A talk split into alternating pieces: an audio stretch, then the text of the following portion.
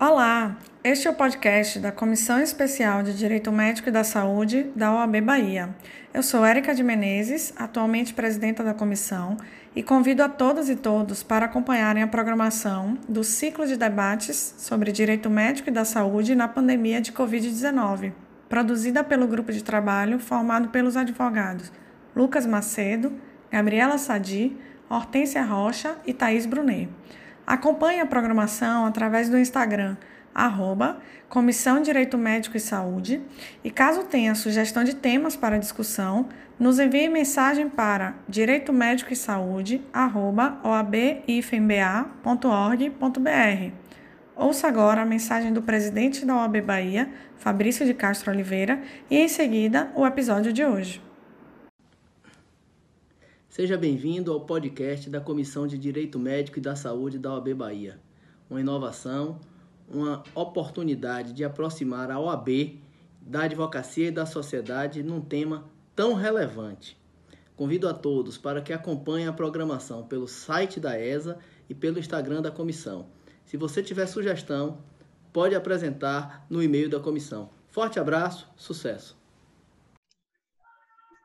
Olá, meu nome é Lucas Macedo, eu sou advogado, é, sou membro da Comissão de Direito Médico e da Saúde do AB Bahia e hoje eu tenho o prazer né, de, dentro do ciclo de debates Direito Médico e da Saúde durante a pandemia, realizar essa entrevista com a professora que eu tanto admiro, a professora Sabrina Dourado, é, que é advogada, mentora de jovens advogados, idealizadora do Descomplica Jus, cursos online, palestrante, autora de obras jurídicas e membro do IBDP.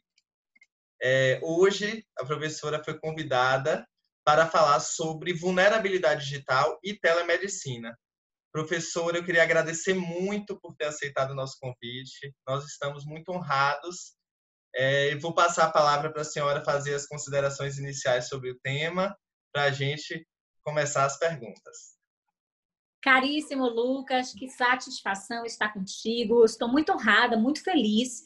Afinal de contas, nós vamos conversar sobre um tema tão importante e falar em vulnerabilidade, telemedicina, é trazermos para o nosso público temas que estão na ordem do dia em meio ao contexto em que nós estamos inseridos, não há realmente como refutarmos essa realidade e a gente precisa trazer para toda a comunidade esses esclarecimentos. Então, meu muitíssimo obrigada, eu estou à disposição da Comissão de Direito Médico e da Saúde, de toda a OAB Bahia. Eu sempre digo que eu estou sempre intimada para a OAB Bahia, então eu estou muito feliz de estarmos juntos aqui para que a gente possa conversar sobre esse tema. De saída, é muito importante a gente lembrar que a vulnerabilidade não se confunde muitas vezes com hipossuficiência. A hipossuficiência ela tem uma relação com escassez de recursos financeiros. E para isso, inclusive, o nosso Estado ele vai congraçar ferramentas que visam a garantia é, de acesso ao judiciário, a informações dessas pessoas, em matéria processual, a gratuidade, em alguns casos, assistência judiciária. E quando a gente pensa em vulnerabilidade, especialmente nesse contexto que nós estamos, a gente precisa pensar num conceito que já tem um recorte diferente. Uma pessoa que está numa condição de excepcionalidade, de uma, uma quebra isonômica, porque se apresenta diante de uma dificuldade específica. E aqui, trazendo recorte específico para o nosso tema, se apresenta mesmo em meio à altíssima tecnologia, em meio a dificuldades de inserir-se nesse contexto digital. Eu me lembro bem de quando nós chegamos ao marco é, específico do processo judicial eletrônico. Quanta gente estava em meio à vulnerabilidade, não tinha é, como é, dar pontapé inicial no peticionamento eletrônico, nessas práticas. E hoje, tratando de forma mais ampla, num tema que não interessa só aos nossos colegas, a vulnerabilidade digital é uma realidade no nosso país. Não nos esqueçamos que a gente vive num país continental, né, de extensão continental. Outra coisa que eu não posso deixar de pontuar é, é o desnivelamento da população, que muitas vezes é, é, objeto de confusão, como se educada digitalmente fosse, porque tem muitas vezes acesso a um smartphone. mas isso é, não significa dizer que o sujeito já esteja preparado, esteja em igualdade de condições, numa isonomia, para que é, se possa garantir a tutela de um direito fundamental, como, por exemplo, o direito fundamental à saúde, um direito que é de grandiosa monta e que revela a própria noção da existência humana. Então, essas seriam as linhas iniciais mas eu estou à sua disposição, pode ir me formulando os questionamentos, em tempo em que eu renovo realmente a alegria de estar aqui. Que bom, professora.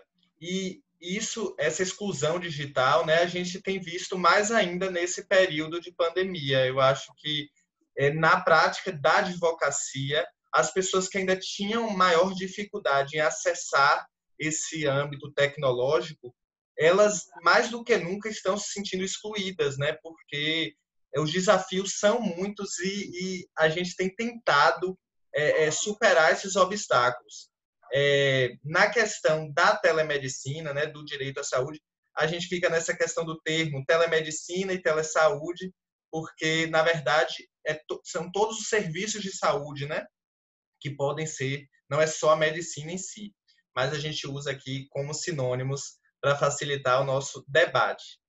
É, a gente sabe que, como qualquer atendimento presencial, né, qualquer terapêutica, é necessário que o paciente forneça o consentimento livre e esclarecido, que é nada mais do que ele ter conhecimento dos riscos, dos benefícios, de tudo que vai acarretar aquele determinado tratamento para que ele possa oferecer a sua é, concordância, né, enfim, manifestar a sua vontade quando a gente pensa na ideia do atendimento por telemedicina, isso entram nessa relação novos elementos. Então, a gente pensa nos dados do paciente, é, o armazenamento dos dados, a transmissão para outro é, médico que pode estar em outro lado do país, é, a segurança desses dados, que tipo né, de, de segurança pode se conferir aos pacientes em relação a isso, a transmissão, como é que vai se dar, é, quanto tempo esses dados ficam armazenados. São infinitas questões que fogem até o âmbito quase jurídico e médico e entram no setor de tecnologia da informação. E eu queria entender é, da professora se dentro desse, dessa dificuldade, se a senhora hoje enxerga que os pacientes têm esse conhecimento técnico para exercer a sua própria autonomia nesse aspecto?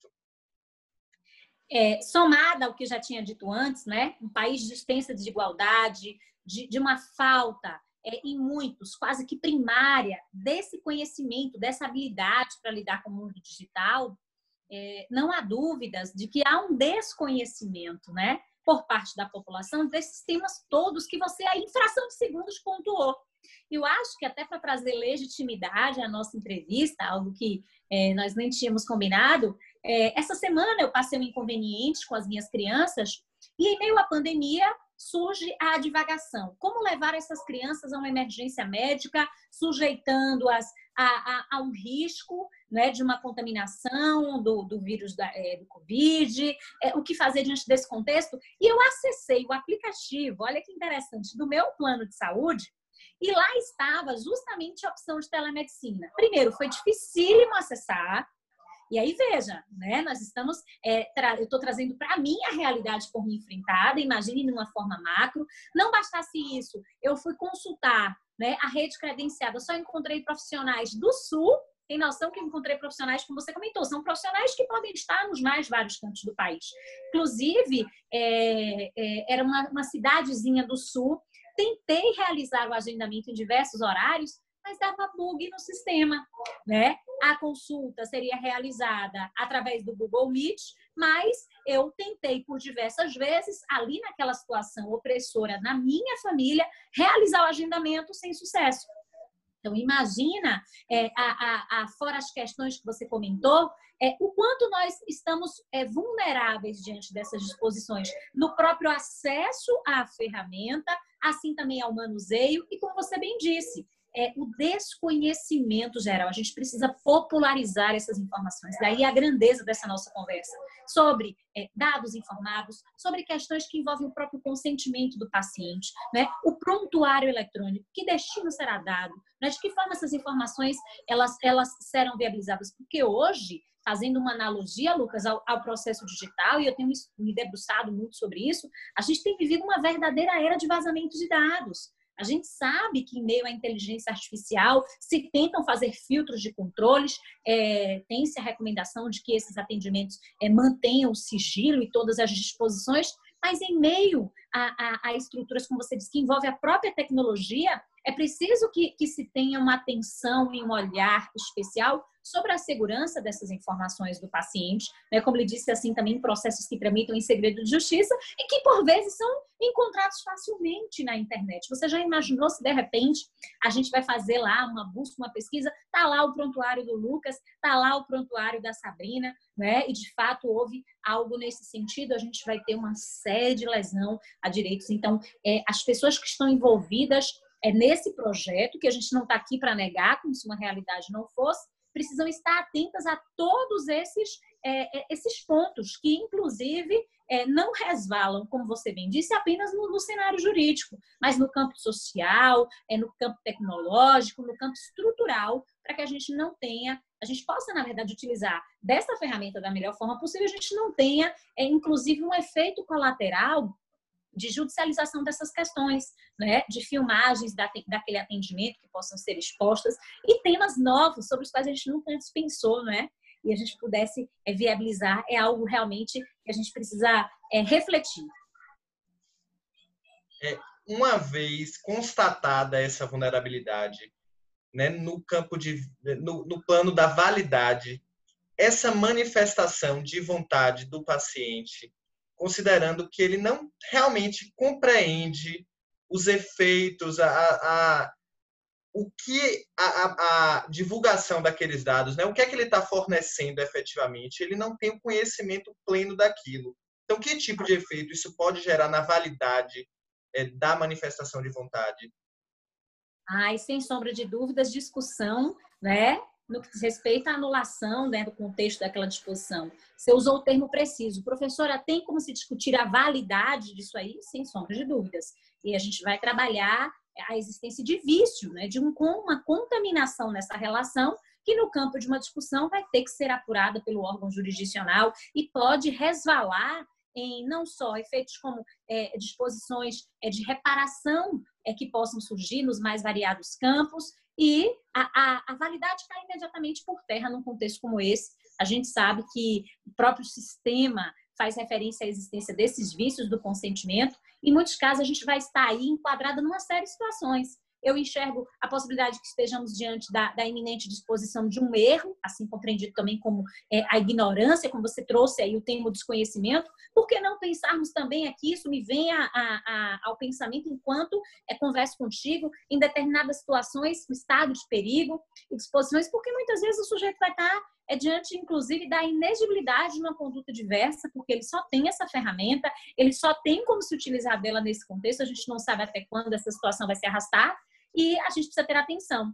E eu tava, estava também checando os estudos e a gente já tem, é, diante dessa vulnerabilidade, uma dificuldade de acesso à telemedicina e o medo, gente, esse assunto é sério, olha aqui, o medo das pessoas de se dirigirem às unidades hospitalares e a realização de consultas presenciais tem aumentado o índice de letalidade de outras patologias, tem noção, Lucas? Já há dados estatísticos nesse sentido, isso é muito sério, isso é muito grave.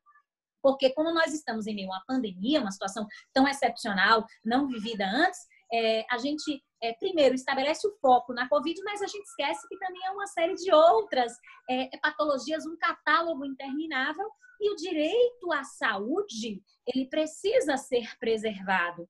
Né? E as questões sociais na, nas quais nós estamos imersos é, tra trazem obstáculos para que as pessoas consigam é, acessar essa rede e a vulnerabilidade torna frágil, né? Os atendimentos via telemedicina.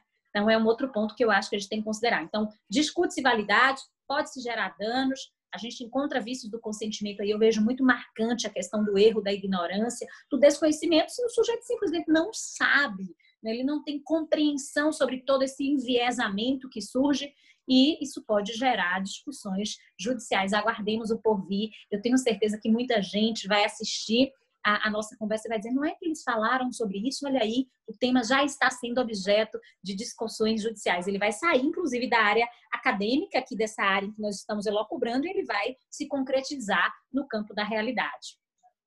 É, e a telemedicina ganhou mais destaque até nesse período pandêmico, mas antes disso, até é, já se tinha essa ideia de se implantar a telemedicina, porque em populações mais isoladas, até no norte do país, é, a telemedicina se configurava como única forma de levar o serviço de, de saúde para determinadas comunidades. E essas comunidades, assim, as pessoas tinham par com nenhum conhecimento sobre o mundo digital. Então, essa questão fica realmente, como a senhora falou, sobre a inexigibilidade de conduta diversa, porque é o acesso que ela tem. Então, é, é algo realmente complexo nesse sentido. É, mas eu fico pensando em formas, de que formas nós podemos pensar em amenizar esses efeitos, né? Que tipo de informação a gente pode levar? Porque é algo muito antigo, essa, né, essa ideia da exclusão digital. O que é que a gente pode pensar propositivamente para amenizar essa realidade? Conhecimento, informação, mais do que nunca popularizarmos essas informações, torná-las amplas. Como nós estamos aqui num papel social, no nosso compromisso, que, que as nossas informações cheguem ao maior número de pessoas. Não, é? não há nada mais perigoso do que o desconhecimento, justamente porque esse desconhecimento pode nos levar a um estágio tal de letargia e ignorância que isso pode nos trazer prejuízos. Né? Agora, Sabrina, mas o conhecimento sozinho vai resolver essa temática? Não. O conhecimento eu entendo que é um pilar. Né? Disseminarmos, informarmos, lançarmos campanhas de conscientização e, ao mesmo tempo, não nos descuidarmos deste olhar atento, que está pautado na isonomia substancial, de que as pessoas realmente tenham, Lucas, acesso à, à ferramenta da internet para que esse atendimento possa ser feito da melhor forma possível, em condições que ele possa é, se desempenhar, né? que o sujeito é, conheça e, ao mesmo tempo, tenha a possibilidade de acessar consciente né, de todas essas questões que resvalam no campo jurídico, para que se possa atender a finalidade essencial é, da telemedicina, que é justamente garantir uma prestação de um excelente serviço médico, sem que haja lesão aos direitos do paciente, preserve também, a gente não pode esquecer, preserve também os direitos que envolvem o profissional da área de saúde, a gente tem um leque enorme de tutelas nesse sentido, e se ofereça aquilo que é o bem maior a saúde às pessoas, para a manutenção da sua vida digna e a observância é, dos preceitos constitucionais. Então, eu, eu acho que nós teríamos que trabalhar nesses dois pilares. Eu não consigo entender que só o conhecimento vai resolver. O conhecimento vai ser um grande arran uma grande arrancada, seria um sprint inicial, porque muita gente sequer desconhece o que nós estamos conversando. Somado a isso, viabilizar o indivíduo a possibilidade de acesso, de ter é, próximo de si é, é, a possibilidade de se servir dessas ferramentas. É, o que eu também pondero é que a gente já vem sofrendo aí a judicialização da saúde. É um fenômeno já muito discutido atualmente. É, e eu acredito que a telemedicina possa amplificar um pouco isso nesse aspecto de validade da manifestação. Gente, as instituições privadas né, de saúde que estão hoje oferecendo o serviço de telemedicina, é, eu acredito, eu sinto a falta desse tipo de preparo no aspecto de manipulação dos dados do paciente, né? Para que o paciente saiba exatamente o vídeo que vai ser enviado, o, é, a, a, a o ultrassom, o raio, o raio-x, como é que esses dados pessoais vão ser manipulados. Então, assim, até numa ideia de compliance, de redução de riscos, Agora eu quero uma dica para a empresa, para as instituições de saúde. Que medidas elas poderiam adotar dentro delas, né, para evitar é, futuros processos judiciais? Excelente. Primeiro, um protocolo uniformizado. Foi muito bom você ter tocado no tema de compliance. É uma reestruturação, a montagem de uma engenharia própria e assertiva para que os profissionais que vão prestar esses atendimentos, para quem vai dar o suporte, é, as ferramentas a serem utilizadas, a equipe de tecnologia, de proteção e segurança de dados, estejam todos alinhados no único propósito para que na jornada se possa minimizar o impacto, seja para o profissional da área de saúde, seja também para o paciente, não é? Pensando aqui nesse foco específico. É reestruturação a, a, a, crise e, obviamente, o fomento agora sobre uma condução coercitiva de que essa telemedicina se torne uma realidade, vai exigir dessas empresas realmente um momento é, é, é de repensar e de reinvenção, é, de, de uma engenharia que é montada num pilar para atendimentos que se deem ainda sobre a forma clássica, e hoje a gente já pode falar em forma clássica, presencial, e esses teleatendimentos em todo o viés, porque senão é, surge aqui, a gente vai passar o resto da noite uma série de fatores que vão aumentar o índice de congestionamento de demandas judiciais. A gente sabe hoje, como você bem comentou, que é, a área de direito médico, planos de saúde, clínicas, profissionais da área de saúde ocupam, se você olha os relatórios do Conselho Nacional de Justiça, eles vão ocupar uma posição num ranking gigante. Você já imaginou agora dentro desse contexto? A gente está falando de proteção de dados, mas e diagnóstico? E prescrições? Né? E questões relacionadas né, a situações é, variadas que envolvem esse contexto. Gente, você já imaginou né, uma prescrição equivocada? Você já imaginou né, uma orientação deficitária que vai causar um dano irreparável no paciente? Né? Porque a gente sabe que determinadas é, é, casuísticas vão exigir um cuidado e um olhar especial. Isso vai gerar muito pano para manga se a empresa não tiver esse norte de orientação, é selecionando profissionais que, que guardem essa habilidade, habilidade especial para que esse atendimento seja prestado, minimizando riscos e tentando diminuir a enxurrada de processos judiciais que a gente já tem, que eu acredito é uma crescente, vão se ampliar é, nos próximos meses. É, eu sou entusiasta da comunicação. Eu sempre digo, nas demandas que eu trabalho assim em direito médico, eu percebo que muitas delas poderiam ter sido evitadas por uma boa comunicação né, na relação médico-paciente. Enfim, eu acho que isso se aplica quase a todo o judiciário. Eu tenho amigos, colegas trabalhistas que falam também que na mesa de audiência muitos empregados só queriam uma atenção diferenciada. Eu acho que no direito civil, vizinho, tudo isso família de comunicação, né? Exatamente. E essa comunicação é realizada através de tela, ela precisa ser ainda mais clara, ela precisa ser ainda mais assertiva, ela precisa ser menos nublada. As pessoas precisam estar é, cada vez mais conscientes do seu papel, daquilo que lhe cabe, daquilo que não lhe cabe. Isso, sem sombra de dúvidas, é, gera como efeito positivo é, a diminuição dos conflitos. Quando a gente pensa em conflito, todo conflito supõe é, uma falta de harmonia na habilidade de, comunicar, de comunicação, né? que vão gerar, consequentemente, uma série de efeitos que surgem a partir daí. E aí surge essa triangular, triangulação de conflitos que é cada vez mais comum. Então, uma boa comunicação é sempre remédio de vó, daqueles, fazendo também uma analogia das antigas, daqueles médicos de família eu sou do interior e eu me lembro ainda, molequinha, é, que chegava um médico na casa do meu avô, era muito curioso, e ele ia com aquela maleta, aquele estetoscópio, todo vestido de branco, sapato, cabeça aos pés, né? E ele, ele, ele consultava todos nós, né?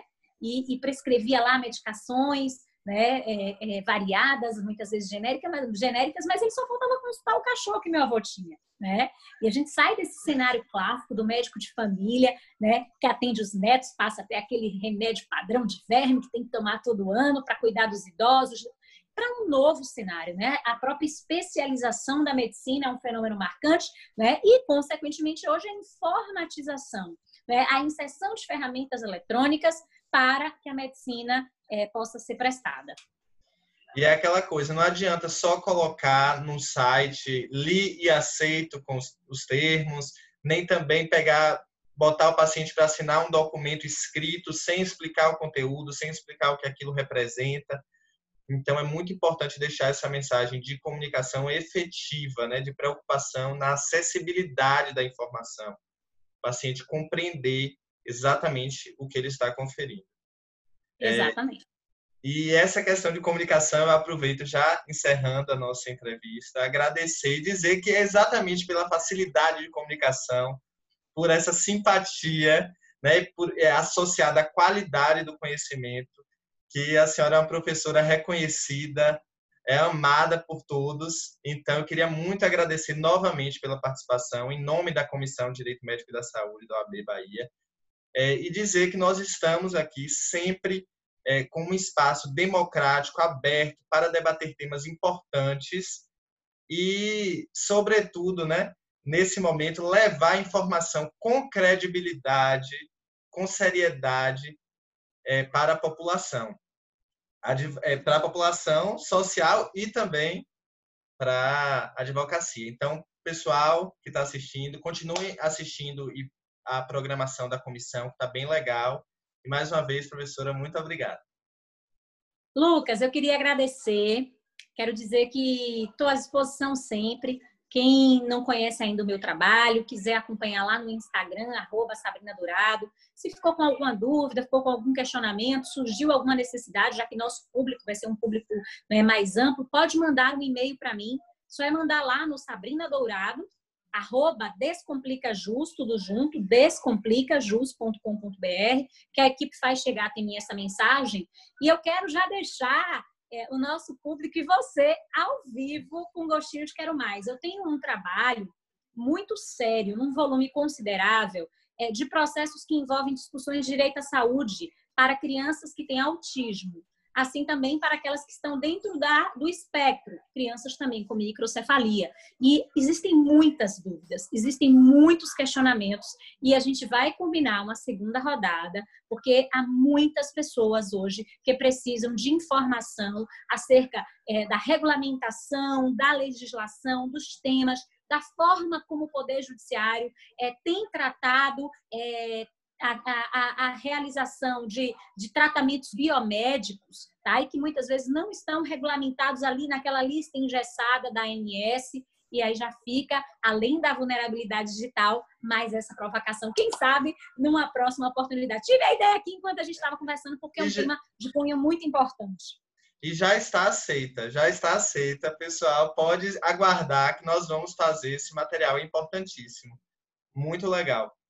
Então, vamos dar seguimento a isso sim, professora. Muito obrigado novamente. Obrigadão. Um Tchau, beijo, muita luz para todos.